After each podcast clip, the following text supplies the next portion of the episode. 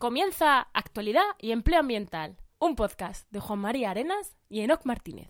5, 4, 3, 2, 1, 0. All engine running.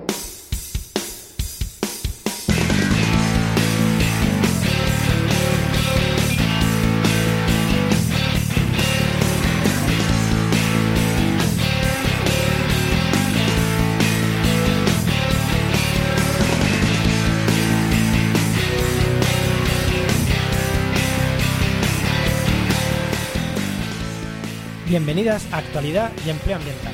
Estás en tu podcast donde comentamos algunas de las noticias que nos depara la política, la sociedad, la ciencia y en definitiva lo que nos apetezca siempre que tenga que ver con el medio ambiente y el empleo.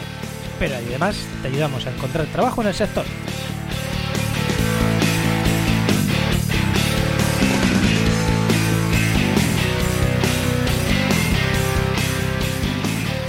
Buenas, soy Juan María Arenas, JM Arenas barra baja eco en Twitter y vamos con el programa 11 del lunes 6 de mayo de 2019. Hoy vamos a tener invitado a Andrés Peredo, más conocido como Milú el Bárbaro, pero eso llegará después. Antes, como siempre, al otro lado del cable tenemos a Enoc Martínez, Enoc MM en Twitter, Enoc con H, ya sabéis, su branding, Enoc MM en Twitter.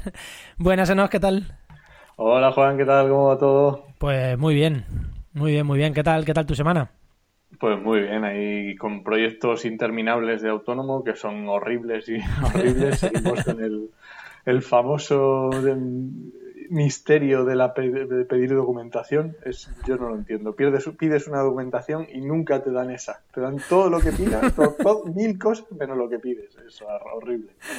Y nada, hoy estuvimos el día festivo, que fue el día 1 Estuve preparando una ruta en Cáceres por el Castañar de Ibor para un grupo que voy a hacer en junio y os lo recomiendo mucho, la verdad. Unos castaños preciosos y unas formaciones geológicas dignas de ver, la verdad. Sí, sí, es que... ¿Y tú qué tal? En, Enoch, aparte de, de trabajo en medio ambiente, aparte eres guía de montaña, ¿no? Y preparas unas rutas súper chulas. Aquí hay que hacer de todo. Aquí hay que hacer el, el autónomo, ¿no? Que hace de todo.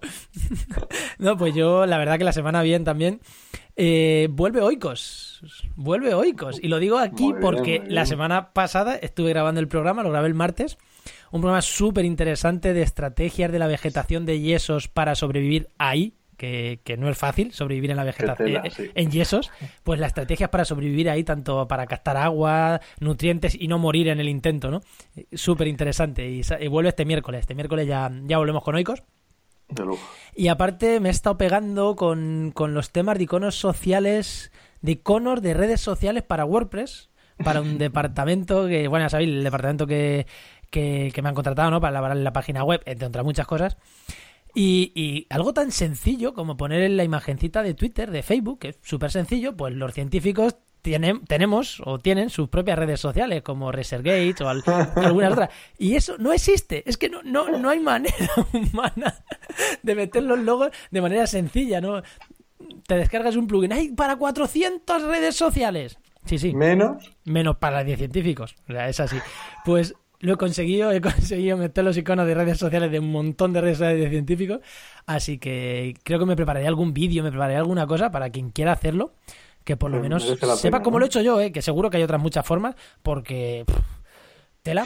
Eh, Yo lo he hecho a través de Elementor, de unos plugins ahí raros, y se puede hacer de forma más sencilla. Pero bueno, por lo menos yo sí que sí que lo dejaré para quien se dedique a temas de, de elaboración de páginas web para científicos o para los propios científicos que quieran poner sus logos, pues lo tengan ahí. Pero bueno, ya lo, ya lo contaré, ya lo contaré. Así que nada, eso es lo que, que he estado liado con temas de WordPress y, y con Oikos. ¿Que algo más que contar de la semana o no? Nos vamos ya Nah, a presentar. Bueno, vamos, hay, hay más cosas, al invitado. que hay más cosas que contar. escuchando. Hay más cosas que contar, pero lo vamos a contar después de, de- de en Restaura, eh, que diga en Trabaja. Ah, sí. Tenemos No. novedades, pero lo vamos a contar después. Antes vamos a presentar a nuestro invitado, lo tenemos aquí riéndose, porque él también es científico y sabe de lo que estoy hablando. Hola, Buenas, Andrés, ¿qué tal? Muy buenas, Andrés. muy bien. Pues Andrés Peredo, que ya os he contado, ¿no? En Twitter, Milú el Bárbaro, que es que me hace muchas gracias ese, ese nick, me hace muchas gracias, por eso lo cuento siempre. Es biólogo, es investigador predoctoral en la Universidad de Lisboa, así que ahí lo tenemos con una hora más, que, una hora menos que nosotros, ¿no? Aquí son las cinco y media. Cinco y media, aquí son las seis y media de hoy domingo, aunque salimos lunes, estamos hablando domingo, seis y media, bueno, cada uno cuando nos escuche. que, pues eso, es biólogo, investigador postdoctoral en la Universidad de Lisboa. ¿Qué es exactamente? Defínenos en dos líneas. ¿Qué estás investigando? Pues mira, yo estoy investigando los bosques de ribera, o sea, los bosques que crecen al lado de los ríos, su función como eh, corredores de fauna. O sea, digamos que, que son las carreteras de los bichos, por, por Mm. resumirlo así fácil. Y Sí, eso di- di- estudio. dicho así, bueno, ya te vas a venir a Oikos para varias cosas, pero dicho así parece un invitado más para Oikos que para trabaja, porque es científico 100%. Pero está aquí porque controla muy mucho la directiva Marco del Agua, ahora lo comentaremos. Y, y- y hemos comentado alguna, bueno, muy mucho, o algo, me hace así cara, muy mucho no. Sabe de que va mejor que nosotros la directiva Marco del Agua. Y, y ahora en la, en la sección de noticias vamos a hablar de agua, vamos a hablar de trasvase, vamos a ver de pozos ilegales. Y hemos también hablado de trasvases y demás en, otras, en otros podcasts. Y, y nos ha hecho algunos aportes inter- interesantes y dijimos, pues nada, que se venga a comentar la actualidad. Aparte de porque nos dejó un, un comentario de oyentes. Es como, pues, pues vente y, y nos comentas todo en directo. Claro, es que y, aquí, hizo el pleno, Andrés hizo el pleno. y aquí te tenemos, aquí te tenemos. El pleno además- es ahora, el pleno es ahora. El freno es ahora, el freno es ahora. Y aparte, mm, ya lo comentaremos en Oikos, o ya lo comentaré, pero que sepáis que Andrés tiene, está preparando un artículo, lo tenemos casi listo, eh, sobre un gato muy gordo ruso, ¿no? Leopardo persa. El leopardo persa, la reintroducción en, en Rusia del... Es Rusia, ¿no? Sí, exactamente, Rusia. sí. De- del leopardo persa, así que eh, tanto en restauraciondeecosistemas.com como en Oikos hablaremos de este tema y ya lo iré comentando porque creo que está... Has estado ahí investigando en... y co- cogiendo información directamente y tienes cosas chulas que contarnos, pero eso dentro de unos días, espero que días más que semanas, en Restaura y en Oikos lo, ten- lo tendréis. Pues, Enoch, eh, ¿pasamos a actualidad? Eh, que diga, Eh, ¿pasamos a empleo? A empleo, vamos. a allá. empleo. Pero espérate, antes de pasar que se me olvida, ya sabéis que para comentar esto, actualidad y empleo ambiental, con el hashtag actualidad y empleo ambiental, ahí estamos en redes. Y nada, vámonos ahora sí que empleo.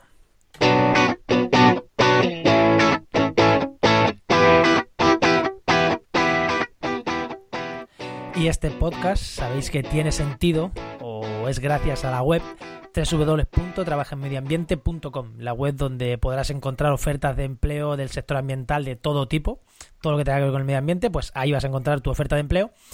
Y esta semana con novedades, que aparte de tener ofertas de empleo, eh, nos vamos abriendo a la monetización, porque claro, eh, para mantener esto sin ingresos es complicado, y poco a Sí. poco vamos empezando a obtener ya ingresos, algunos ingresos.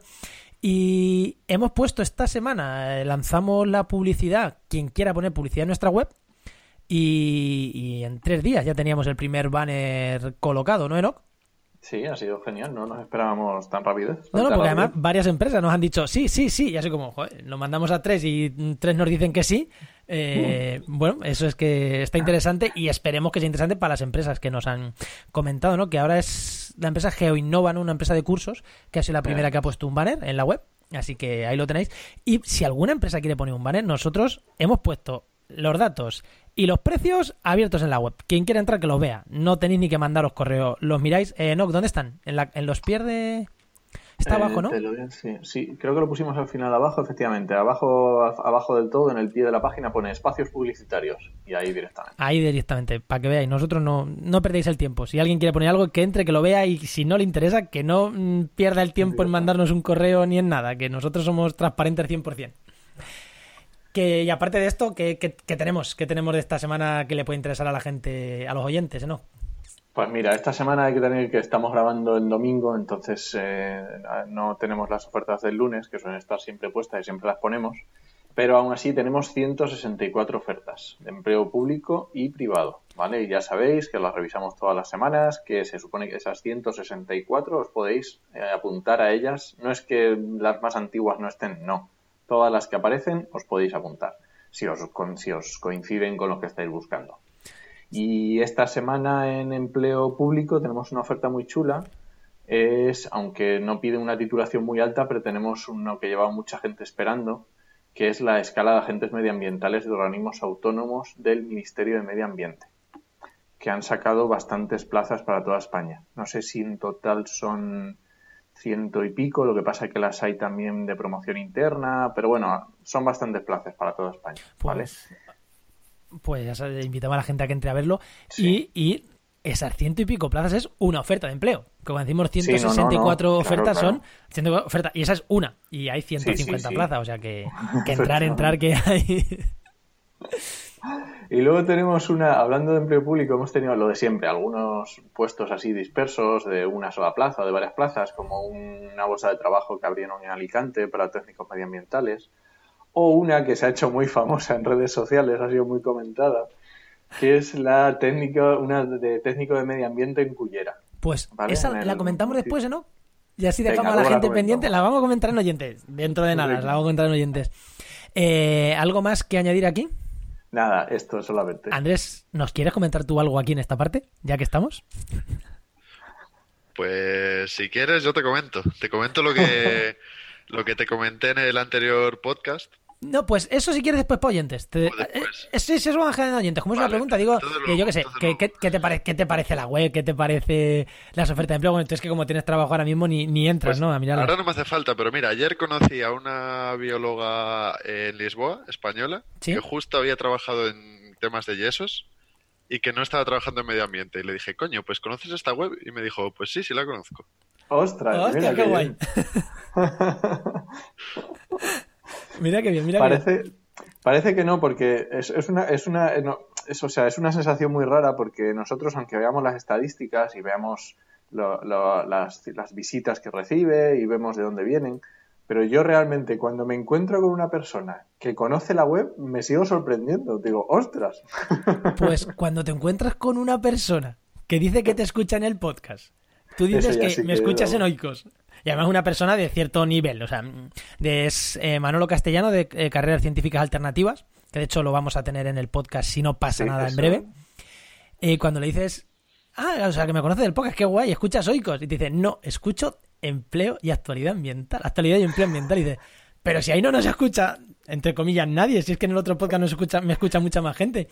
Y dices, joder, qué guay, mola, La llegamos a gente que- la gente que lo interesante. de, lo de castellanos ha sido un subidón bastante interesante. ¿no? Así que nada, eso, que, que está guay, ¿no? Cuando la gente te dice que te escucha. Bueno, ya que estamos hablando de oyentes, vamos a pasar a oyentes, vamos a poner con lo, con lo chulas que están las, las ráfagas, vamos a meterla, ¿no, Enoch? Venga, adelante.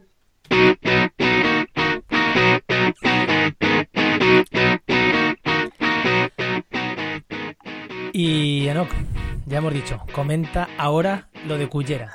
Porque es que tiene sentido, tiene sentido con el comentario que... O sea, es que el comentario que vas a comentar ahora de oyentes tiene sentido con la noticia, entonces dilo las dos cosas juntas. Sí, a ver, eh, y lo vamos a llamar así, lo de Cullera. bueno, la historia es muy fácil. Cullera saca una, una oferta de empleo para el ayuntamiento de un técnico de medio ambiente. Cullera es un pueblo de Alicante, ¿no? Alicante, sí, creo que sí. Alicante o Valencia, nunca, nunca me aclaro. Venga, mira, mm, Y- coméntalo, voy a, voy a mirar aquí. vale. Que no se ofenda a nadie. Sí, que sí, no sí. se ofenda a nadie, por favor. y bueno, pues lo típico, un ayuntamiento necesita un técnico de medio ambiente y saca una plaza, pues oye, una plaza con unas, un temario. Valencia. Pero claro, en, en Valencia, perfecto. Sí. Pues eh, esto lo pusimos en redes sociales, pero esto sobre todo se generó debate en el grupo de Facebook de Solo Empleo Ambiental y en el grupo de Facebook de Ambientólogos y hubo bastante debate. Y sobre todo se, comentaba por dos cosas. Una, porque las tasas para acceder al examen son de 139 euros. Imaginaros que para un técnico de medio ambiente que hay una plaza en un ayuntamiento son 139 euros. O sea, es una pasada. Y además, claro, eh, este- esta plaza no sé si tiene, normalmente en estos, no recuerdo exactamente el dato, pero te suelen dar 10, 15 días como mucho para apuntarte. Y te dan el temario y eran más de 90 temas. O sea, no estamos hablando de eh, un nada, te pregunto cuatro cosas sobre medio ambiente y ya está. No, no, no, no, no. Más de 90 temas especificados perfectamente, más de tres exámenes y luego oposición. No, concurso, ¿no? Que siempre me equivoco. No sé cuál es Con- la parte de concurso. oposición en cuanto a- Y luego concurso No, o con sea- méritos. Eso, eso, con mérito es concurso. Eso es, o sea que primero era tres, una fase de oposición con tres exámenes y luego una, una fase de concurso de méritos. O sea, es que dices, que, pero qué locura es esta. O sea... Pero, entonces, pero claro, ¿qué, era? ¿Qué era? ¿Para, para vicepresidente del gobierno? ¿O aquí cobrando 15.000 euros? No, para, vamos, esa, para eso con graduado escolar te vale. no, era para, ya te digo, técnico de medio ambiente. O sea, y claro, la gente con razón se ha quejado mucho y es que da la sensación de que es una plaza que tiene nombre y apellidos. No, ¿de verdad? Qué sorpresa. A ver, obviamente esto es no, no puedes decir, nunca puedes decir que sea así o que no sea así. Pero es que, o sea, eh, blanco y en botella y en el frigorífico, para mí que va a ser leche. Sí, sí. Vale. Y nos- Maribú, y blanco y contaba en la botella, gente- Maribú. Claro, y es que contaba la gente incluso de que les había pasado en otros municipios de presentarme, de presentarse y estar cuatro o cinco en el examen y el tribunal estar de cachondeo con uno, o sea, que lo conocían de toda la vida. Entonces, claro, tú te presentas ahí después de pagar un riñón y, y ves ese percal en el examen y es que dices, bueno, pues ya está, me levanto y ni firmo, ni firmo el examen, ya me voy. Dios, tío. Y es que si a mí lo que más me llama no es que tenga bicho, que dice, bueno, vale, 139 euros. Sí, tienen publicadas las tasas. Sí, me da igual, yo es que esas tasas son abusivas. O sea, Sí, no, no, pero espérate. Vamos a ver, que, estos que- son- que sean 139 euros para mm, mil plazas, 2.000 plazas, que tienes que montar una infraestructura para que se te presenten 10.000 personas, lo puedo llegar a entender. Porque tienes que alquilar salas, eh, pa- pagar personas. Pero, tío, para un técnico de medio ambiente en un pueblo que, que se te van a presentar, es que, coño, lo- los metes en un aula de la escuela. Es que. Sí, sí, pues agárrate, que esto me miré la ordenanza de, tasas y a partir de, porque estos son de 3 a 6 ejercicios, ¿vale? A partir de 6 ejercicios estamos hablando de 186 euros. O sea, tú dime a mí qué puesto en el ayuntamiento de Cullera requiere de 6 pruebas o ejercicios y te van a pedir 186 euros para, presentarte. Es que es- estás pagando, de verdad, estás pagando para que. No No sé, o sea, sé. te estás quitando gente, es que te estás quitando gente. No sé, es. Bueno, divertido. Sí. Es- sí, Ay. básicamente. Y bueno, y también teníamos de comentario del oyente, también teníamos un comentario que nos hizo Andrés, efectivamente, por el, creo que fue en el último programa, ¿vale? Por, porque, eh, digamos que se había entendido, bueno, explícalo tú, Andrés, venga, ¿para qué voy a comentar? Ya que te tenemos aquí, explícalo tú, claro. Pues sí, a ver. Bueno, a ver, tampoco quiero que se, se entienda mal esto, ¿eh? No, no, Eh, no, no. Di lo que se entienda. O sea, yo, yo lo entendí como que nos estabas pinchando un poquito con el cuchillo. Haz sangre, no sufras. Nada, pero sin mala idea, hombre. No, no, pero haz sangre, para eso estamos. Pues. No, pero, pero es que es, es que es normal. Nosotros cuando comentamos las cosas, las comentamos desde lo que nosotros pensamos y vemos y a veces se nos escapa lo que la gente pueda entender. Entonces es muy interesante que tú veas la, la- que nos expliques un poco la- lo que se entendió o lo que tú entendiste según tu posición. Está claro. Claro, bueno, a ver, lo que quiero decir es que yo, habiéndoos escuchado, ya sé que los tiros no iban por ahí, pero eh, cuando comentabais en un momento dado, pues la importancia de ser proactivo a la hora de buscar empleo y demás, que es verdad, o sea, hay que ser proactivo, nadie va a llamar a tu puerta para, para darte el empleo de tus sueños, eso desde luego. Había un momento que a mí me daba la sensación de que como, joder, es que si no tienes un trabajo es porque no quieres. Que ya sé que no es lo que estáis diciendo, pero hubo un tonillo que se pudo entender un poco así. Y entonces, a, a colación de eso, claro, eh, yo hablo por mi experiencia, pero también por amigos, pues ya sabéis, por la gente que estudia cosas así, pues en fin, no es muy fácil encontrar trabajo. Pues gente como yo, que, ha- que hemos estado años y años buscando activamente trabajo y que no llega. Y que tú dices, joder, es que ¿qué estoy haciendo mal? Entonces, mm, pensar que, que simplemente por el hecho de ser proactivo y seguir y seguir te va a salir, pues a veces también hay que, no sé, decir, au- aunque tú Juan dijiste que crees que la buena suerte no existe, yo creo que sí, y hay veces que, que tienes que contemporizar un poco y decir, bueno, no sé, pues si no me han cogido aquí, pues será mala suerte, será que justo había uno que, que tenía B2 de inglés en vez de B1 y le han cogido a él. Entonces, en resumen, quiero decir que es importante mantener la motivación a largo plazo porque nunca sabes cuándo te van a coger. Igual te cogen a la primera que pides o igual te cogen a la 190. La cosa para mí yo creo es mantener la motivación, insistir y, y- y no deprimirse por el camino, que, que puede Sí. pasar. Es muy importante, sí, tienes toda la razón.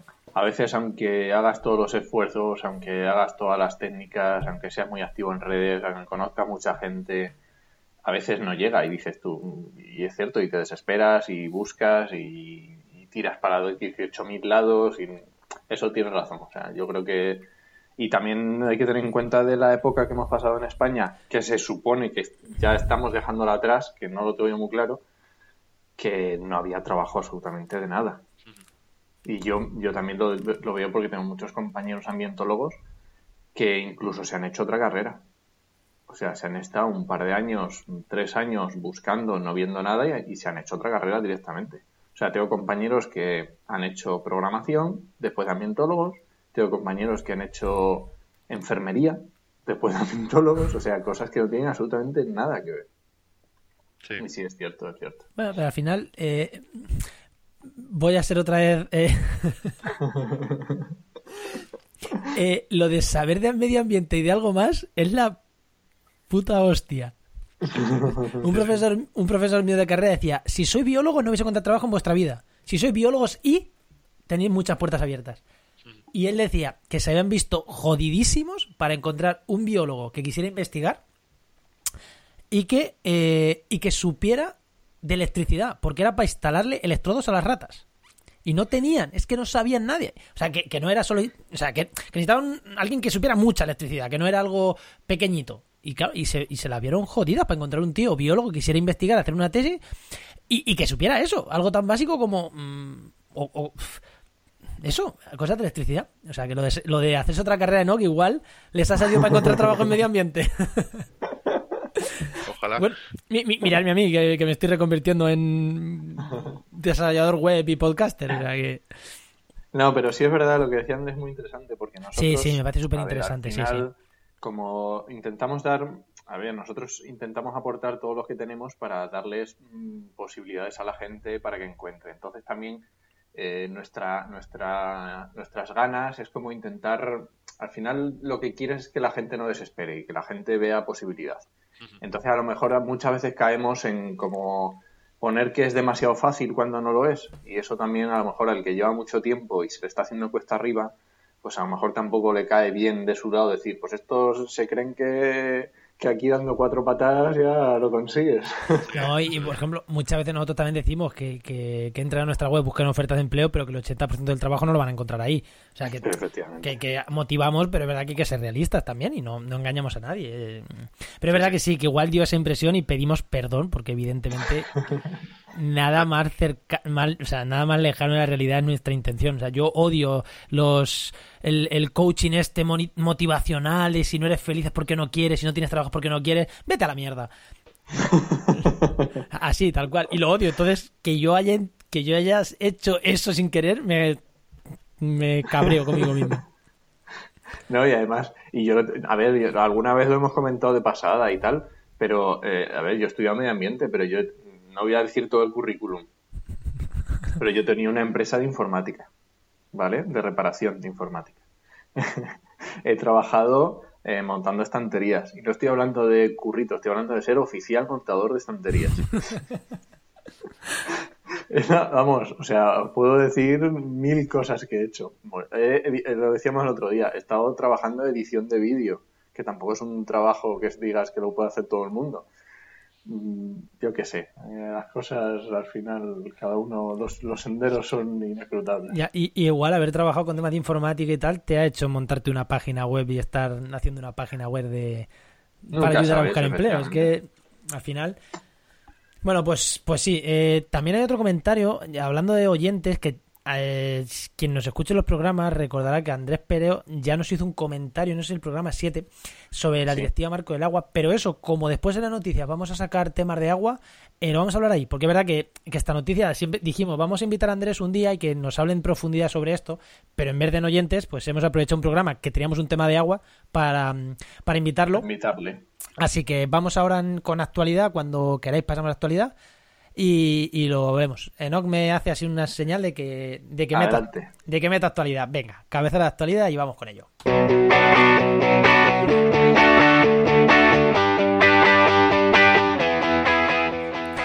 Y como ya he dicho, dicho, vamos con la actualidad ambiental, que no se llama... La... Bueno, sí, sí es actualidad. Actualidad ambiental.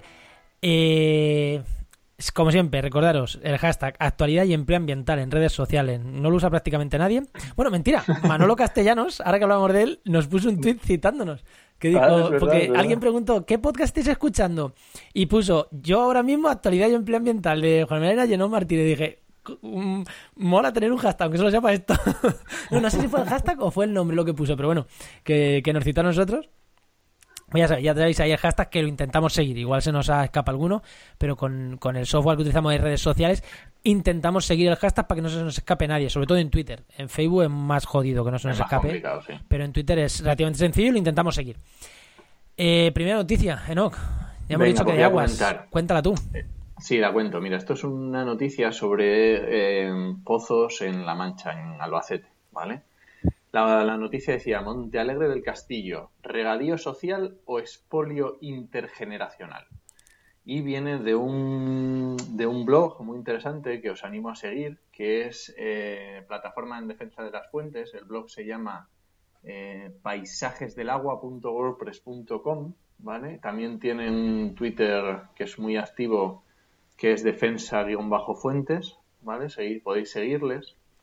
Y esto viene por un tuit que le vimos a Francisco Martínez Arroyo, que es el, el consejero de Agricultura y Medio Ambiente, aunque esto último se le olvida bastante, y Desarrollo Rural, esto sí que también le da bastante bola. Es- Sí. Han, han hecho un sándwich, han metido entre medias. Sí, lo que no, lo que no toca, pues ahí también está.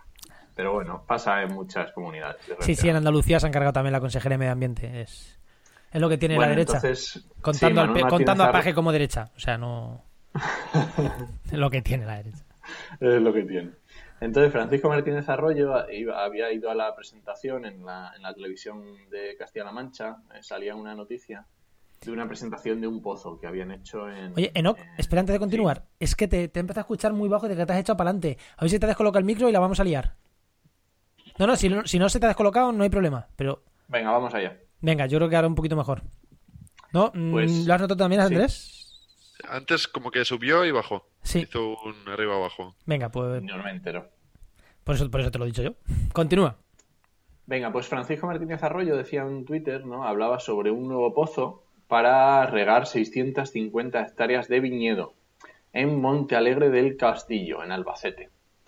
Con, de, la direct- de la declaración. ¿Cómo se llama esto? Los vinos de Jumilla. ¿Cómo se llama? Sí, La- de, de- em, ay, la de... Ah, Sí, bueno, el, Denominación de origen. la denominación. denominación de origen, efectivamente, de vinos de Jumilla.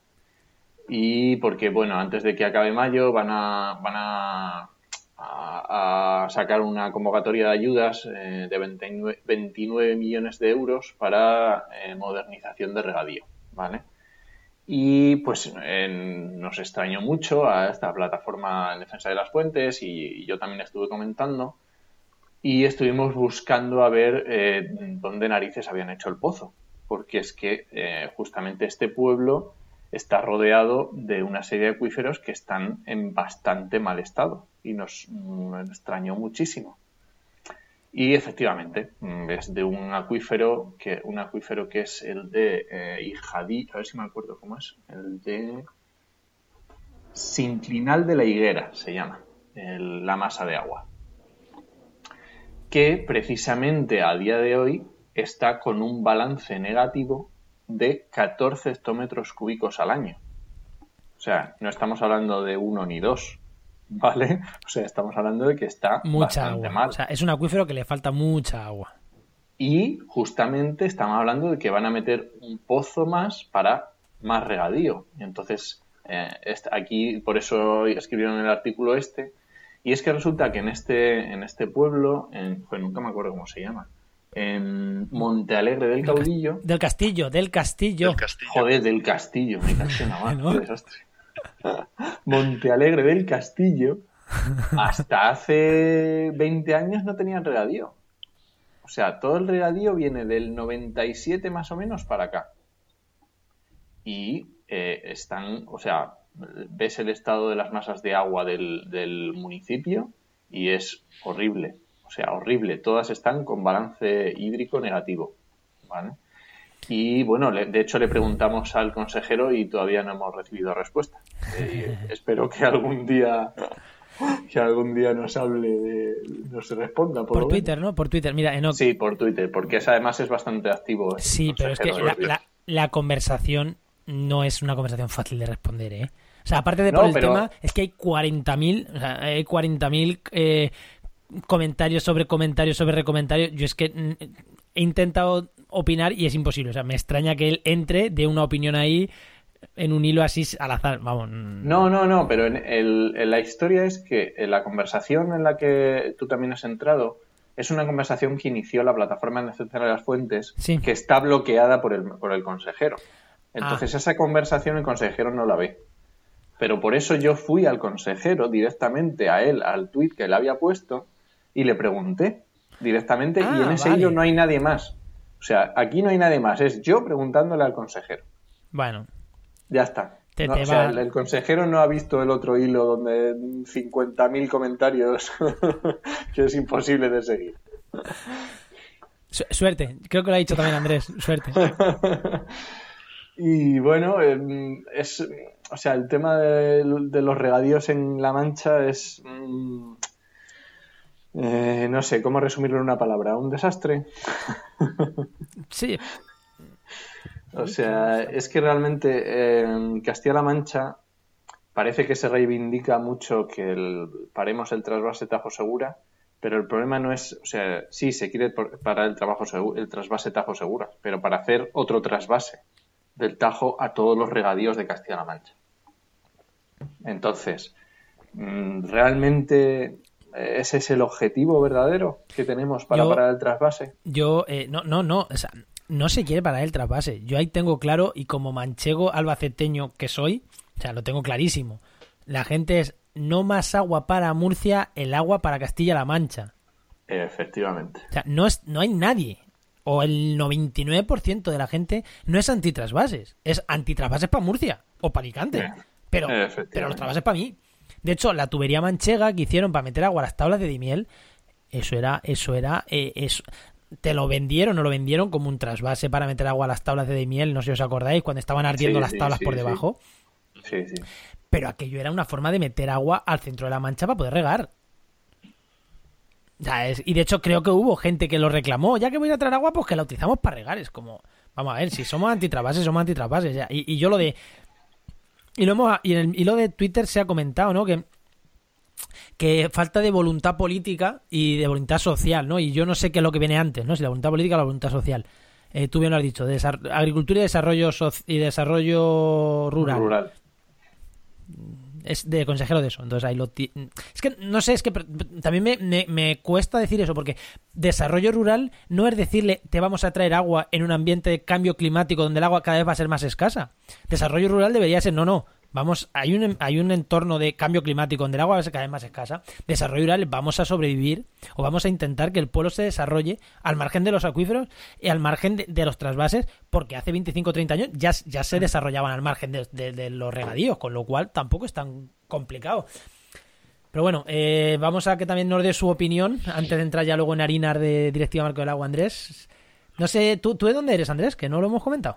Yo cántabro. Cántabro. Que ahí el problema del agua agua. Allí agua hay, allí agua tenéis. no sé Bueno, si- cada si- vez menos, pero hay. no sé si estás un poquito al tanto de los problemas Tajo. Sí, ¿no? Sí, Sí, sabe bastante. más o menos. Pues danos tu opinión. Pues es que, ¿qué, qué, qué más voy a decir? Yo qué sé. Lo que no, antes decía si falta voluntad política o, o voluntad social, lo que falta es agua. Ya está. no tiene más. Más claro, más claro, vamos. Agua, más claro, agua. To- Totalmente de acuerdo. Es que es- lo que falta es agua y lo que va a faltar cada vez más es agua. Entonces, Es que el problema lo tenemos ahí, es que cada vez va a faltar más agua. podemos engañar No, a nuestros o sea, agricultores y por cuatro votos, bueno, Es que, estamos, es que se está engañando a los agricultores. Porque es que no les puedes vender que va a acabar el, trasvase Tajo Segura y ese agua va a ser para ellos. Mira, un amigo me dijo una vez, eh, un amigo mm, dos años mayor que yo, un año mayor que yo, o sea, gente joven, y me lo dijo hace bastantes años, ¿vale? Y yo le dije, ¿no os estáis dando cuenta que con, con la, la uva, o sea, porque mi pueblo era de uva de secano y se empezó a poner regadío, se empezó a poner regadío de las variedades más caras. Evidentemente, en dos años, tres años, esas variedades pasaron a ser a no pagarse bien. Y, yo le- y decía, macho, es que ha bajado un montón la uva, tal. Digo, claro, es que claro, antes era cara porque había demanda. Ahora mismo hay, of- hay oferta de sobra, con lo cual baja el precio. Digo, y es que estáis trabajando más porque tenéis que ir a regar, tenéis que poner, invertir más que antes. Y estáis sacando la misma ganancia. Su respuesta, sí, sí, pero yo lo hice al principio y en esos dos años, hasta que baja el precio, me compré un tractor. Muy bien, chicos. Vale, muy bien. Tú te has comprado un tractor y ¿qué? Ah, sí, trabajaste como un capullo o de comprarte un tractor nuevo, ¿vale? Ahora tu padre se pasa en tractor, porque es que además él no vive del campo. De hecho, él, eh, no voy a citar por la profesión que tiene, ¿no? Pero bueno, es, es un funcionario público, o sea que, que es que no, no da igual su que tenga su padre un tractor nuevo. Y esa es la mentalidad de la gran mayoría de agricultores de mi pueblo. De mi pueblo, y quien dice mi pueblo dice la, inmen- Sí, la sí, Mancha sí. en general y España en general, diría yo. Sí, sí. Entonces, bueno, pues ahí tenemos el problema de el, el problema de los trasvases, ¿no? Y ahora, entrando en el problema de los trasvases, ¿qué nos dice la directiva Marco del Agua de los trasvases, Andrés? Joder, me, me vas a preguntar lo que no sé. bueno, Ah, ¿qué- pues eso te lo digo yo, muy fácil. Venga, que los trasvases tienen que priorizarse la, cuenta, la cuenca cedente y que una vez que estén cubiertas todas las eh, todos los, los usos que tiene la cuenca cedente, ya puedes trasvasar. Pero es que hay que tener en cuenta que dentro de esos usos prioritarios de la, cuenta de la cuenca cedente también entran los usos recreativos. Por ejemplo, que normalmente suelen ser los últimos, porque ya sabemos que la- existe Sí. un, un sistema que es la prelación de usos, que digamos que tienen prioridades, ¿no? Primero va el, el agua de boca, luego va industrial, eh, regadío, etcétera, ¿no? Sí, Entonces, eso, eso es muy bonito. Voy a dar un detalle. Es que era agua de boca y luego eh, agricultura y ganadería. Y luego industrial y luego recreativo. Y Cospedal, por el tema del fracking, los invirtió. No sé por qué le interesó invertir aquello, que primero era para industrial, para que lo pudieran usar las empresas de fracking, y luego era agrícola. O sea, les dio la vuelta, porque con la legislación que había antes de Cospedal no hubieran podido utilizar agua para fracking si no había cedencia en la agricultura. De todas maneras, eso cambia. Depende de la cuenca hidrográfica, tienen unas, hay pequeñas variaciones Vale. en, en la prelación. Pero el último, por ejemplo, que es la, ya te digo, el, el- el uso recreativo, debería ser antes que otros usos en otras cuencas. Con eso, por ejemplo, estamos hablando de que entre Peñas y Buendía deberían estar al tope para poder ejercer los usos recreativos para los que se, se han producido, que llevan, no sé, 15 años, 20 años sin producirse usos recreativos. joder. Así que. claro, es que es, com- es un tema complicado, que está muy bien, pero Sí, porque es que la, directiva, está ahí. claro, la directiva Marco lo que dice, no Andrés, es que hay que, cons- eh, hay que tener la, mm, bu- buena calidad las masas de agua. Sí, sí, justo. O sea, el, el objetivo de la directiva Marco de Agua, bueno, eh, es una directiva europea. O sea, esto nos afecta a nosotros y afecta a los finlandeses. Y el objetivo es, pues, primero saber cómo están las masas de agua y luego intentar que las masas de agua estén en un estado de calidad bueno o superior. Ese, ese es el objetivo. Supreme. Entonces, pues claro, ahí es que entran, entran muchos temas y por esto se hice aquel comentario en el, en el episodio, en el capítulo 7. Siete. Siete, sí. en- de hecho, quien lo quiera leer, aunque lo vamos a hablar ahora mismo, en el programa 7 de Oikos, en las notas del programa dejó Andrés un comentario muy, muy interesante. Que de hecho ya lo comentamos en el 8, que fuera la gente a verlo. Pero si alguien quiere, que vaya, vaya a verlo. Aparte de lo que nos lo vas a contar tú ahora mismo. Pues nada, no, pues decir que básicamente el, el tema del ese estatus, lo que es, eh, es como tan obvio, ¿no? Pues ¿qué queremos? Un estatus bueno. ¿Pero qué significa un estatus bueno? Pues echa la ley, echa la trampa. Pues todo esto lleva una regulación, una metodología de cómo se decide el, el estado de una masa de agua, que depende de parámetros físico-químicos, ecológicos y tal. Pero al final la clave es que tú esos parámetros los tienes que comparar con un con, con- con algo que es tu ideal. Es decir, si tus niveles son como los del nivel ideal, pues entonces el estado es muy bueno. Pero cómo, cómo defines estos niveles, eso no es científico. Eso es una comisión que se reúne de los distintos países, de técnicos y de políticos, que dicen, pues el bueno va a estar aquí o el bueno va a estar allá. El, el ejemplo que os comentaba en el, en el, en el, en el comentario este es eh, para los ríos mediterráneos, porque esto está compartimentalizado por regiones, ¿no? O sea, no, Hmm. lógicamente no es lo mismo un río templado, un río boreal, que un río mediterráneo. Entonces, para los ríos mediterráneos, todos los países con ríos mediterráneos, que es eh, Portugal, España, Francia, Italia, Grecia, Chipre eh, y. Eslo- Eslovenia. Sí, pero Malta no sé si tiene ríos permanentes. Mm. Bueno, no sé, un, un grupo de países, más o menos, algo así. Pues eh, se reunieron y, y decidieron, a ver, pues dónde ponemos los, eh, la barrera entre el bueno, el muy bueno, el muy bueno y el regular y tal. Vale. Francia y Portugal, en este caso, eh, tenían unos estándares muy altos. O sea, para ellos, decir que un río es, está en una buena calidad era relativamente difícil. O sea, pedían algo de nivel. Y en este caso, España, bueno, nos reímos, pero podría haber sido cualquier otro país, ¿eh? A ver, que parece que siempre somos los tontos. En este caso, España era el que tiraba más para abajo. O sea, España quería que la barrera que definía un río como bueno fuera relativamente baja. ¿Por qué? Porque cuando tú tienes un río o una masa de agua con calidad inferior a baja, estás obligado por la Directiva Marco de Agua a hacer un plan de restauración para ese tramo del río, para que la calidad suba. Y si no, multa. ¿Qué pasa? Si tienes muchos ríos con calidad peor que buena, pues o inviertes mucho dinero o te multan. Con lo cual, así que ¿qué le interesaba a- en ese momento a los que fueron de España, que no sé quiénes serían? Pues le interesaba que la mayor parte de los ríos fueran buenos, aunque en realidad no lo fueran, para no tener que hacer nada. O sea Pues, que y, y la directiva Marco, que es que es verdad, yo cuando estaba en el máster y en la carrera ya estábamos dándole vuelta a la directiva Marco, o sea que esta Sí. directiva no es reciente, que tiene cuántos años. desde el 2000. 2000, pues, pues no es difícil saber quién estaba por allí gobernando, vamos a echar cuentas. Lo que pasa es que, bueno, a ver, esta directiva también tiene reunión, eso es una re- directiva que se va renovando total, eh, constantemente. En teoría va en ciclos de siete años. Cada siete años, pues se reúnen, se supone, y miran todo, y evalúan y dicen que cambiarán y que no. Y entonces, en dos años será el final del tercer ciclo. ciclo. Pero bueno, también esto en la práctica no es así. eh, los ciclos se entremezclan bastante. O sea que, como todo, siempre hay problemas. Y no solo en España, ¿eh? esto pasa en toda Europa.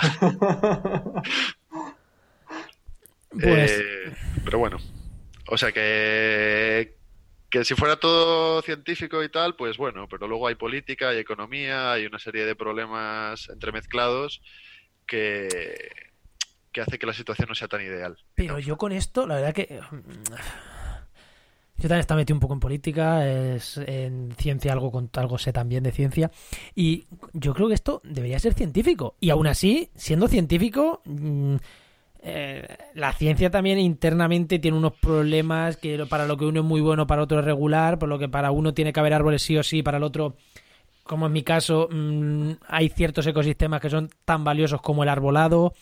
Es verdad que dentro de la ciencia hay, eh, hay problemas, ¿no? Y luego, luego tenemos el tema de los eucaliptos, que Noico ya lo comentamos una vez, que 25 científicos dijeron una cosa y otro dijo otra, y al final el ministerio optó la del otro porque tiene interés en las madereras. Mm, Algo raro, ¿no? Eh, 25 eran sesgados, pero uno era, era neutral. Eh, o sea, con- con todos los problemas de la ciencia, yo creo que esto es ciencia. O sea, esto deberían de ser los científicos los que marquen los niveles. Y si después eh, los políticos dicen, no, no, es que es imposible tener esos niveles, vale, pues que metan una categoría intermedia, que sea regulero. Y dice, bueno, regulero no hay que hacer mucho. Yo qué sé, eh, solvéntalo de otra manera, pero creo que el- la calidad tendría que marcar científicos y ya. Pues seguramente, pero bueno. Lo- los científicos tienen la discusión ahora mismo en otro punto, que es cuando dos países se tienen que poner de acuerdo en cómo medir algo, pues, el, por ejemplo, el de Portugal quiere usar eh, la forma portuguesa y el español la española. Ahí es donde están discutiendo todo el día. Vale, bueno, pero sí, son... porque, porque comentabas en el, o sea, nos- en el comentario nos decías de, cas- de casos de, de ríos que tienen una orilla española y una orilla, por- una orilla portuguesa y el estado de, de- o sea, y, y el estado de la masa de agua era diferente en un lado y en otro, que dices tú, Exacto. ¿cómo? a ver, ¿qué hemos esto? Sí, sí, y, y que no son pocos los ríos que, mon- que meten frontera entre España y Portugal, ¿eh? Sí. Y supongo que pasa entre otros países, pero por eso, que es que hay, tan, hay tanto trabajo previo que se supone que ya idealmente ya debería estar hecho y no está, que pff, seguir la directiva marco de agua para decir es que las cosas están bien o mal, uf, no sé, todavía hay mucho, mucho trabajo y mucho que hacer ahí para poder realmente usarlo como una herramienta que funciona, que hoy Vale. en día ¿Hay algo mejor? no.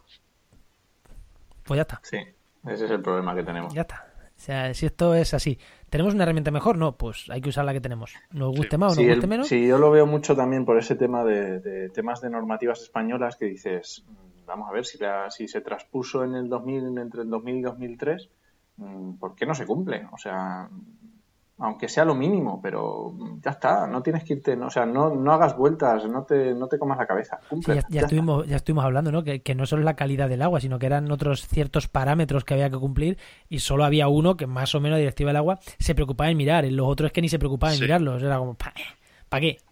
No, no es que la directiva se, se ocupe o no, sino No, que no, no, digamos los que- técnicos que la aplican. Claro, porque la, la- no sé cómo funciona exactamente, pero la comisión que lleva la directiva esta, pues ellos piden los datos a las diferentes, en, en el caso de España, las conferencias hidrográficas. Las conferencias hidrográficas le dan lo que les den y ellos se tienen que fiar. Entonces, Pero, pero sí, pero sí, pero sí, el problema es que ni se los dan. Es que recuerdo un dato que, ¿cómo era, no? Que el, el Guadiana. sí, era, del- era algo del Guadiana, que es que, o sea, no es que te fíes de lo que te dan, es que tú tienes que dar unos datos que no estás dando. Es que Así funciona, ¿no? Así funciona la gestión ambiental. Tú imaginaros que, yo que sé, que con para autovías no diéramos, bueno, también ta- es que igual tampoco lo dan.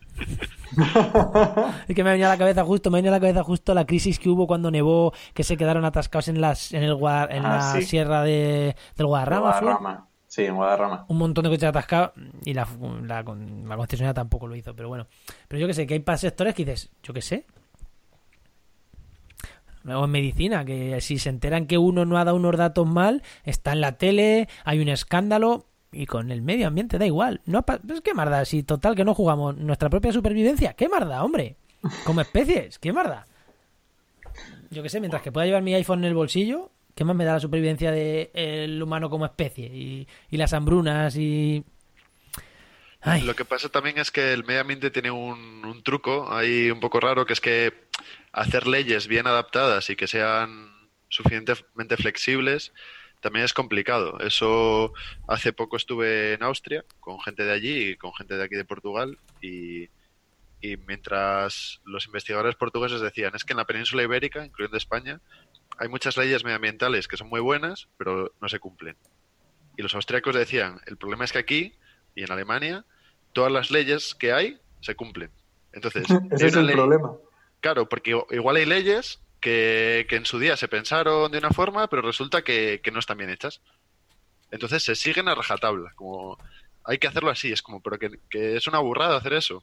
Da igual. ya, ya, ya. Entonces, en cada sitio hay su, su truco y el, y, el, y el tema con el medio ambiente es ese, que, que es muy difícil, creo yo, legislarlo apropiadamente porque el conocimiento que necesitas para, para saber qué es mejor y qué, no- y qué es peor, eh, pues en muchos casos no lo hay o ahora pensamos que es una cosa pero luego resulta que es otra, entonces Just- tiene muchos trucos. justo de esto me ha venido a la cabeza, si habéis escuchado el clic clic, era yo con el ratón, eh, un artículo que publicamos en restauraciondeecosistemas.com eh, que el titular decía las políticas de mitigación del cambio climático podrían ser peores que el propio cambio climático.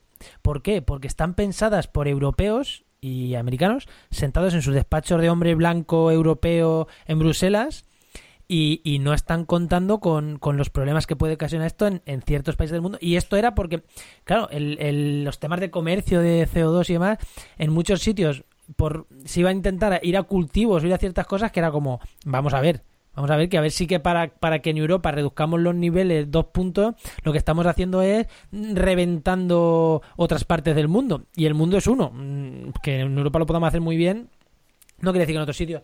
Y eh, la verdad que lo voy a dejar en las notas del programa el artículo este porque mm, porque porque es, vamos, me pareció me parece muy interesante y lo recogimos en restauraciondeecosistemas.com, una, una publicación científica y hice un, un, un texto un poquito más divulgativo. Y yo creo que se me quedó algo chulo. Me lo criticaron por ser poco mm, preciso, ya sabéis, los científicos que si no das el dato en porcentajes con tres decimales ya es poco preciso. Pero yo creo que a nivel divulgativo mm, quedó chulo, os lo, os lo dejaré ya digo. Se llama Las políticas de mitigación podrían ser peores que el propio cambio climático. Yo lo Fue- vi, lo vi. Lo leíste, ¿no? Y te pareció interesante, ¿no? Lo que se contaba. Sí, sí, sí, sí, sí, claro. Es que justo, es lo que estábamos comentando ahora. Exactamente. Pues, Enoch, eh, ¿algo más que comentar sobre los trasvases? Nah, yo creo que dejamos para otro día. Yo que iba a sí, dado hacer un comentario. Eh, última. ¿Qué creéis que, más, que es más importante aquí? ¿Que políticos actuando o la sociedad pidiendo? ¿O es un problema político, es un problema social? ¿Dónde está la solución a, estos, a este tema? ¿Quién tendría que dar el primer paso? Y, eh, no, venga, empieza tú, luego Andrés, y luego Yo- doy yo mi opinión. Yo creo que el problema es eh, educacional, ¿vale? El problema yo creo que es un problema educacional. Entonces, eh, ¿quién debería dar el paso? Yo creo que debería ser eh, la política. La política sería de- eh, en todas sus, ver- sus ver- sus vertientes, no solo la, o sea, también la parte normativa, también hablando de meter educación ambiental en, en la educación reglada. Yo creo que es una parte que tiene que partir de ahí. Andrés, Pues yo creo que en, en- casos como este los políticos son parte de la sociedad y son igualmente, en este caso, ignorantes que el resto de la sociedad. Entonces, claro, dicen, pues vamos a ganar votos. No por mala idea, porque, oye, pues no tienen idea. Y como la gente tampoco tiene ni idea, pues ya está. Entonces, es un poco lo que has dicho, lo que has dicho, Enoch, que, que lo que falta es que esa gente que esté ahí abajo, pues entienda, entienda el problema y entonces los políticos, pues digan, ah, vale, pues yo voy a dar mi opinión. venga. que en parte era lo que no que iba a decir, pero iba a ir un paso más allá. Y además, en relación a una cosa que puse en, un- en un- en el último tuit de los últimos que escribí sobre el hilo. Creo que el problema es político 100%. Creo que tienen que ser los políticos los que hagan campaña de concienciación. Al igual que con el tema del reciclaje, hace 30 años nadie reciclaba y los políticos dijeron, no, no, vamos a ver, vamos a... Políticos, técnicos, me refiero... El, el entramado institucional, ¿no? Eh, que monte sus programas diciendo no, vamos a reciclar porque es bueno, ta, ta, ta". luego ya tenemos los problemas de Coembes y todo eso, que ya, eso, ya hemos entrado hasta la saciedad. Pero bueno, eh, creo que el problema está ahí. Iría más allá.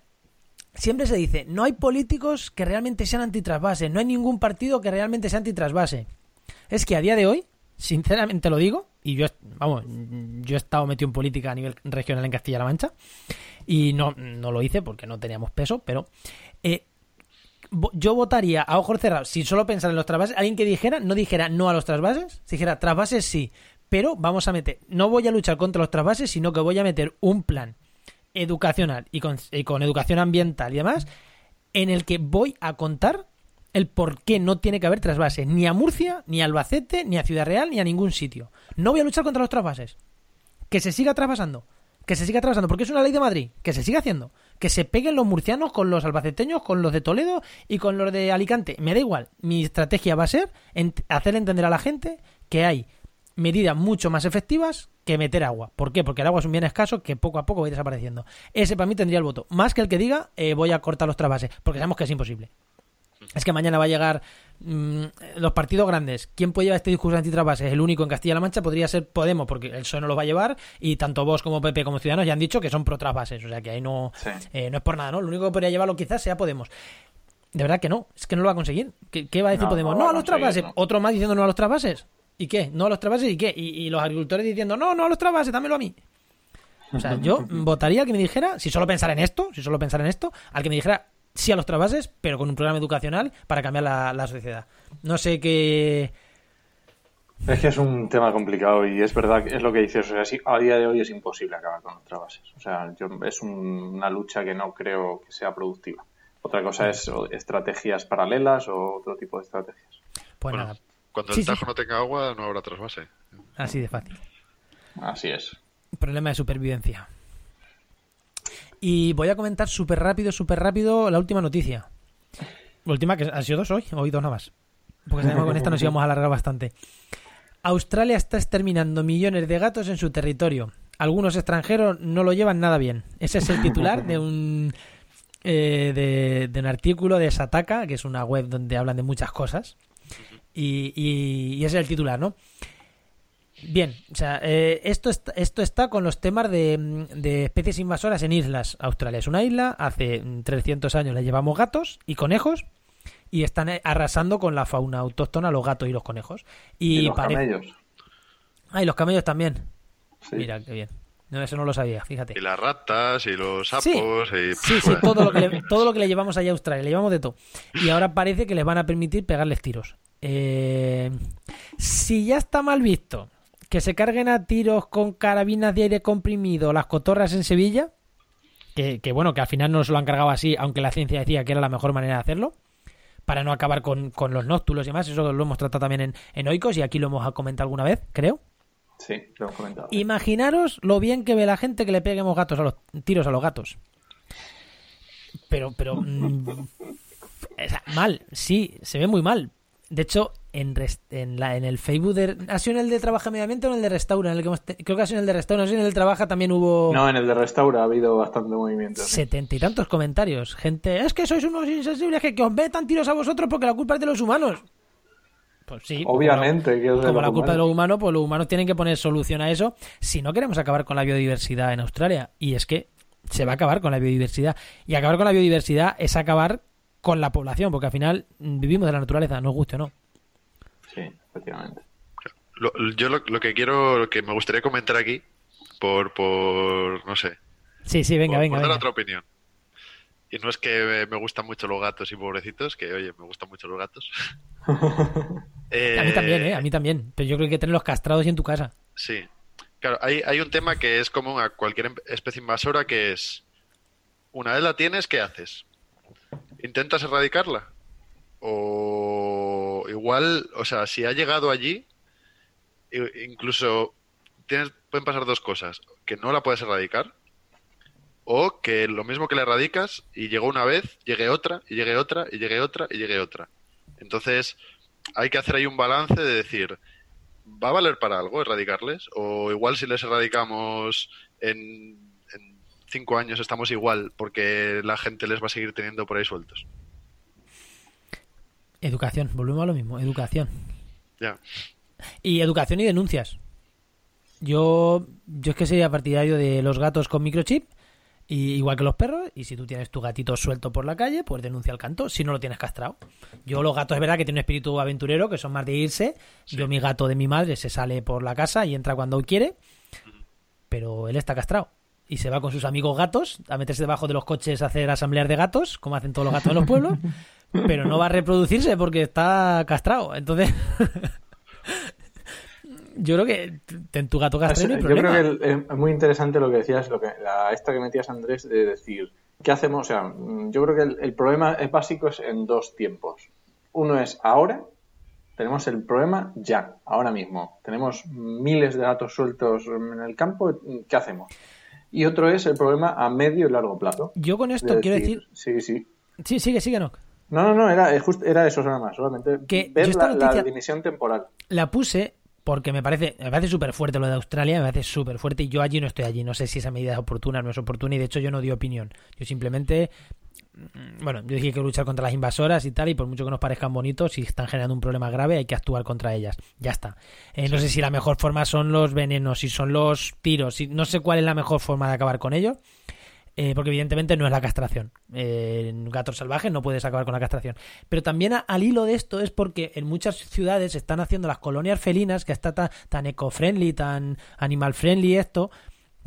Y, y- y también es peligroso, porque tener colonias felinas en las ciudades te puede acabar con la fauna muchísima. Está acabando con muchísima fauna urbana. Eh, vamos a ver, también cuidado, ¿eh? También cuidado con estas colonias, que me parece muy bien controlarlas, que estén controladitas, pero no pensemos que los gatos se alimentan de las ratas de las alcantarillas. Los gatos en las ciudades se alimentan de los pájaros de los parques, Sí. mayoritariamente. Eh, esto de que te limpian la ciudad de ratas es completamente mentira.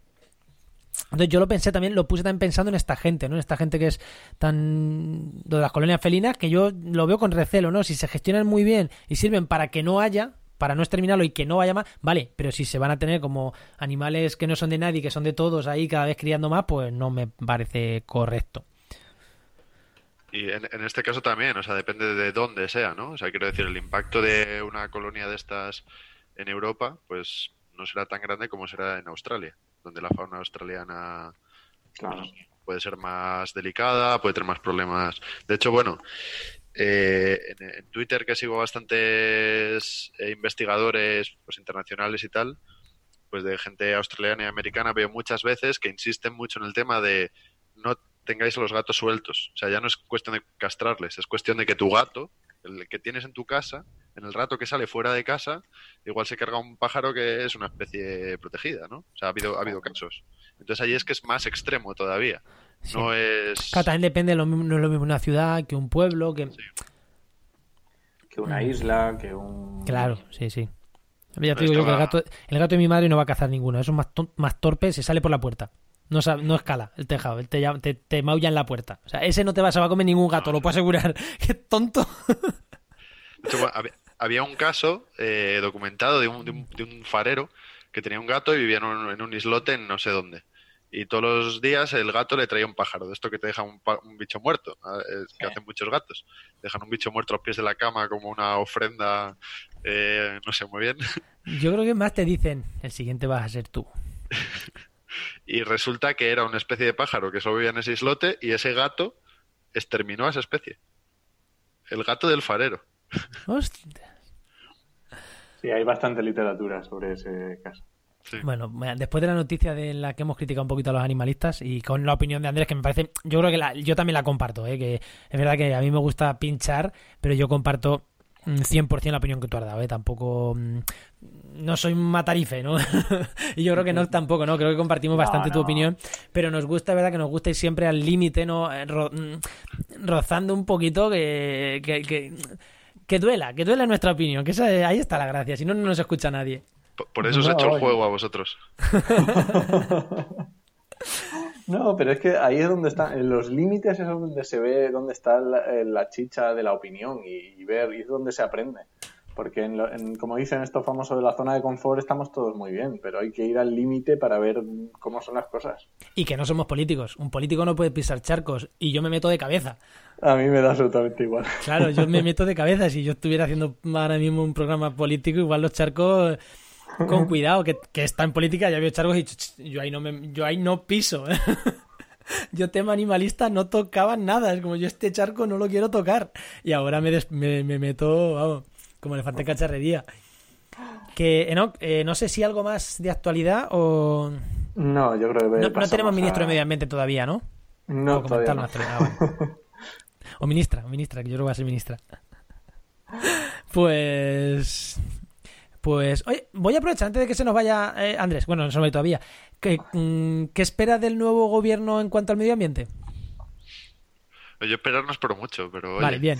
Y, y, y en Portugal, que se habla mucho del gobierno de izquierdas, en el- la, la prensa española lo pone como ejemplo, la prensa española no, cie- mucha gente de izquierda española lo pone como ejemplo de cosas súper chulas, el gobierno de izquierdas portugués, que tendrá sus luces y sus sombras. En cuanto al medio ambiente, esto no estaba preparado, pero mm, te lo pregunto. pues que fue hace dos años cuando se quemó, que fue un tercio de la superficie forestal de Portugal. Sí, Sí. Pues no sé, ¿qué quieres que te diga? pues que se un tercio de la superficie, pero ya, pero eso se puede gestionar bien o se puede reforestar. Pues Ahí.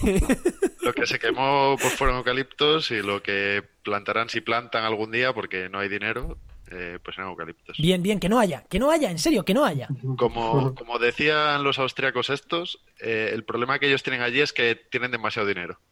Entonces, como tienen demasiado dinero, hacen, quieren controlarlo todo. Aquí, en Portugal y en España, como no hay dinero, pues a veces, bueno, pues dejas a la naturaleza que se haga su curso y a veces es lo mejor. O sea que qué bueno. es el remedio que nos queda. Nada, ya, ya comentaremos otra vez porque tengo inter- cosas curiosas de Portugal que ya te meteremos otro día a comentarlas. Pero nos vamos a ir ya, si quieres, con la, con la agenda, con los eventos. Que a día el programa se nos queda más largo. Vamos allá. Si quieres patrocinar este podcast o escuchar tu anuncio aquí, ponte en contacto conmigo en www.jmarenas.com barra contacto. Sí, sí, el anuncio lo he metido ahora para separar estas dos secciones, que aún no hemos tenido las no narices de sentarnos, que Enoch y yo a hacer cabecera. Ya está, lo he puesto para separar secciones. y, y Enoch, este, este anuncio que lo tenía del podcast hoy, que vamos a tener que cambiarlo, que si quieres contacta conmigo, vamos a poner por lo menos contacta con nosotros. Bueno, no pasa nada. A ver si me hago otro. Bueno, vamos, vamos con la agenda, vamos con la agenda y ya terminamos el programa. Venga. Venga, vamos con la agenda rapidito, ¿vale? Eh, vamos con algunos que ya habíamos dicho la semana pasada. Tenemos del 3 al 19 de mayo el Ecocine Film Fest en Zaragoza, en Teruel, en Pamplona, Valencia, en varios pueblos. Entrar en la web y lo veis. El Living Lakes del 7 al 9 de mayo, que ya hablamos que están las eh, entradas agotadas, hablamos con María. Pero bueno, eh, se puede seguir, habrá que seguir en redes y echarle un vistazo. Luego tenemos el 9 de mayo el Green Drinks en Madrid. Ya os hablamos que es uno de los eventos más interesantes que hay para hacer networking a día de hoy en España, no solo en Madrid, porque los Green Drinks se hacen en muchas ciudades, estar atento. Esto de, esto de la gente juntas a beber cerveza mm, vale es que, madre para un montón de cosas. Es que es genial, sí, sí, sí. Yo, yo voy cuando puedo, no, no, no siempre, pero voy cuando puedo. Igual para la salud no es lo más sano, pero... sí, pero para hacer networking es genial. Luego tenemos el 9 y 10 de mayo tenemos el Foro Océanos eh, 2019 de la, el Amparaninfo de la Universidad de Las Palmas de Gran Canaria. El 14 de mayo tenemos el quinto Congreso de Edificios Inteligentes, también muy interesante, este es aquí en Madrid. Y luego tenemos en toda España el 11 y 12 de mayo, estar atentos porque es el Geolodía y se hacen actividades por toda España y son muy interesantes. Yo suelo asistir las que se hacen aquí en Toledo y de verdad que suelen ser muy, muy recomendables y conoces a, a mucha gente muy interesante. Yo os Pues- lo recomiendo totalmente. Las miraré, las miraré. Yo, de verdad que es una iniciativa que no conocía, eh, lo del geología. Pues, sí, lo hacen en todas las provincias. ¿eh? Entrar en, la, en geología.es y ahí viene, viene puesto y te puedes inscribir y todo. Guay, guay. Y normalmente suelen ser gratuitas, aunque tengan autobuses y todo, o sea que muy, muy interesante. Pues Andrés, no sé si quieres despedirte de alguna manera, de decirnos dónde ya te vamos a despedir, dinos dónde, dónde podemos encontrarte, dinos, yo qué sé, haz tu... Pues no sé. En Twitter, ¿En Twitter? eh, arroba Milú el Bárbaro. Una larga historia detrás de ese nick. Si quieres la puedes contar, es, es libre. No, no, no creo que sea interesante, la verdad. Que te pregunten en Twitter, a ver. Que te- Que te Que pregunten y me invento cada vez una cosa distinta. Eh, como el Joker. Eh, y nada, pues aquí estoy. Dentro de poco en Oikos esperemos. Y Sí, sí, sí, para lo sí, que me necesitéis, si puedo ayudar un poco, pues oye, aquí ando. Genial. Sí, Genial. eso en redes, Twitter es lo que más, lo Eso que es. más frecuentas. Sí, sí, Instagram no tengo, o sea que Muy bien. Pues nada, pues un placer haberte tenido aquí con nosotros. Ya te digo, te espero yo personalmente en Oikos y en Restaura, que pronto vamos a sacar esto del, como yo le llamo ya, el gato gordo, que es el leopardo persa, ¿no? Hemos dicho que era. sí. Eh, nada, pendientes de, de eso, que, que va a estar interesante. Y antes de irnos, ¿no? antes de meter las cabeceras finales, cabeceras no, los comentarios finales, decir que a partir de la semana que viene, el martes, vamos a empezar a estar los martes a primera hora, nos, bueno, tenemos que decidir la hora, pero a lo mejor sobre las 8, 7 y media de la mañana, Sí, está bien. va a estar disponible. Vamos a definir ya luego ya el minuto exacto en el que vamos a colgar esto, pero, pero hasta los martes, porque al final los lunes cada día lo hacemos a una hora y hemos recibido comentarios de gente que nos ha dicho que mejor hacerlo a una hora estable, tal. Bueno, vamos a, a plegarnos a lo que piden los oyentes. Eso no, y también no para nos nosotros es más nada. sencillo, ¿no? En saber que tenemos una hora fija que es. Queríamos hacerlo los lunes a media mañana y al final no nos es nunca posible. Bueno, este, por ejemplo, sí que sería, pero muchos otros no, no es posible. Así Claro. que nos vamos a escuchar los martes. Y ahora sí, ahora sí que nos vamos. Recuerda que puedes encontrarnos en Evox, en Spreaker, en Spotify. Spotify, que está petándolo mucho en podcast, buscarnos por ahí. Google Sí. Podcast, Apple Podcast, valorarnos donde estéis, en dar, seguirnos, que gratis. Eh, comparte de donde quieras, haz, haz que nuestro mensaje llegue. Hostia, que cristiano me ha quedado esto, haz que mi mensaje llegue. Y os esperamos el martes que viene en actualidad y empleo ambiental y durante toda la semana en www.trabajamedioambiente.com y en nuestras redes sociales. Nos escuchamos. Adiós.